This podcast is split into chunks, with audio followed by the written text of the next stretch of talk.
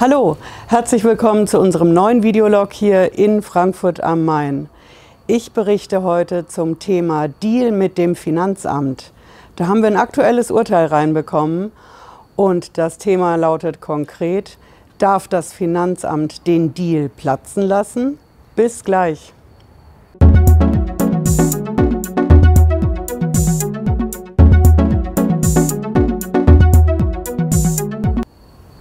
Hallo, ich bin Patricia Lederer. Ich bin Rechtsanwältin in der Frankfurter Steuerrechtskanzlei Lederer Law.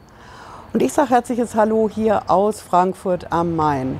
Natürlich berichte ich wieder aus der Bankenstadt, denn hier geht es ums Geld. In unseren Videos geht es ums Geld. Ums Geld in Sachen Finanzamt.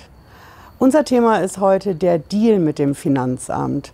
Und zwar Teil 2 unserer Reihe dazu, denn der Deal mit dem Finanzamt ist weit verbreitet und wird immer mehr von den Menschen angefochten vor den Gerichten, weil sie sich beim Deal abgezockt fühlen. Unser erstes Video dazu war direkt an der Frankfurter Börse. Darf mich das Finanzamt beim Deal abzocken? Und unser Teil 2 heute beleuchtet das, was wir jetzt aktuell als Urteil reinbekommen haben. Was ist da genau los? Wir haben ein Urteil reinbekommen vom Finanzgericht aus Münster, das ist recht aktuell, vom Mai 2019. Und da hat ein Mensch einen Deal mit dem Finanzamt gemacht. Was heißt der Deal genau? Den Deal macht meistens der Steuerberater mit dem Finanzamt. Manchmal ist der Mandant dabei, manchmal nicht. Und am Ende vom Deal steht eine Einigung, ein Vergleich. In dem Vergleich steht, dass man eine bestimmte Summe zahlt seine Ruhe hat, es gibt keinen Prozess und die Sache ist zu.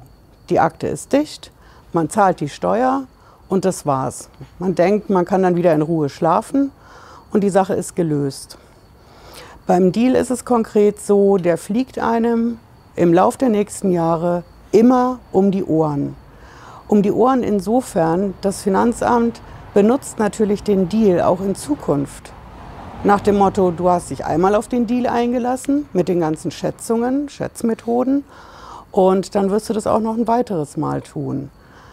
Ähm, da sagen schon viele Leute, hm, das habe ich einmal gemacht und beim nächsten Mal, die Schätzungen sind wieder da, noch höher.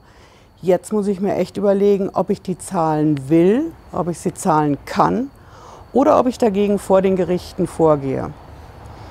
Und bei dieser Überlegung spielt natürlich auch eine Rolle, ist dieser Deal eigentlich bindend? Muss sich das Finanzamt an den halten? Oder darf es den später im Nachhinein platzen lassen? Und das ist konkret in diesem Fall beim Finanzgericht Münster passiert. Da hatten die Parteien einen Deal, Steuerberater und Finanzamt. Und am Ende hat man sich getrennt in der Besprechung. Alles war soweit klar. Handschlag, die Einigung war da. Ähm, da braucht man auch nicht unbedingt eine Schriftform. Im Prinzip reicht es ja, wenn jeder eine Willenserklärung abgibt und man ist sich einig. Bei den Deals mit dem Finanzamt ist die Besonderheit natürlich, dass bestimmte Leute da unterschreiben müssen. Es gibt eine ganz bestimmte Hierarchie beim Finanzamt, die da unterschreiben dürfen und auch müssen, sonst ist er nicht wirksam. Das heißt, ich habe in meiner Besprechung mit dem Finanzamt zwar einen Deal, aber ich brauche dann schon noch das Schriftstück, wo das alles äh, unterschrieben ist. Und dieser Mensch hatte das Schriftstück sogar. Das heißt, er hat gedacht, okay, jetzt habe ich wirklich einen Deal und für mich ist die Sache durch. Zwei Monate später hat er dann Post gekriegt vom Finanzamt. Und da hat der Prüfer in einem Brief geschrieben, wieder mit Wappen oben rechts vom Finanzamt. Ja, wir haben da diese tatsächliche Verständigung gemacht, so heißt der Deal im Rechtssprech. Aber mir ist aufgefallen, dass in Ihrer Buchhaltung da noch was fehlt. Und deswegen schätze ich nochmal zusätzlich hinzu. Da ist diesem Menschen natürlich der Hut hochgegangen, denn er dachte, er hat einen Vergleich mit dem Finanzamt und hat entsprechend geplant, hat auch finanziell geplant, mit Kreditaufnahme, mit Investitionen in der Firma. Und zwei Monate später soll der Deal null und nichtig sein. Dieser Mensch hat sich entschieden, dagegen zu klagen.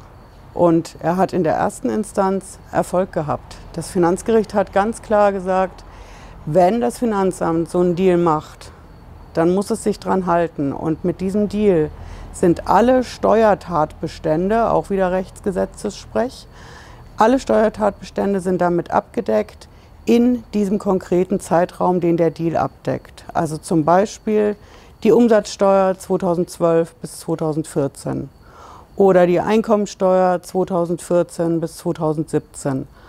Und da darf das Finanzamt nicht im Nachhinein daherkommen und sagen, ähm, uns ist da aber aufgefallen, dass da was fehlen könnte.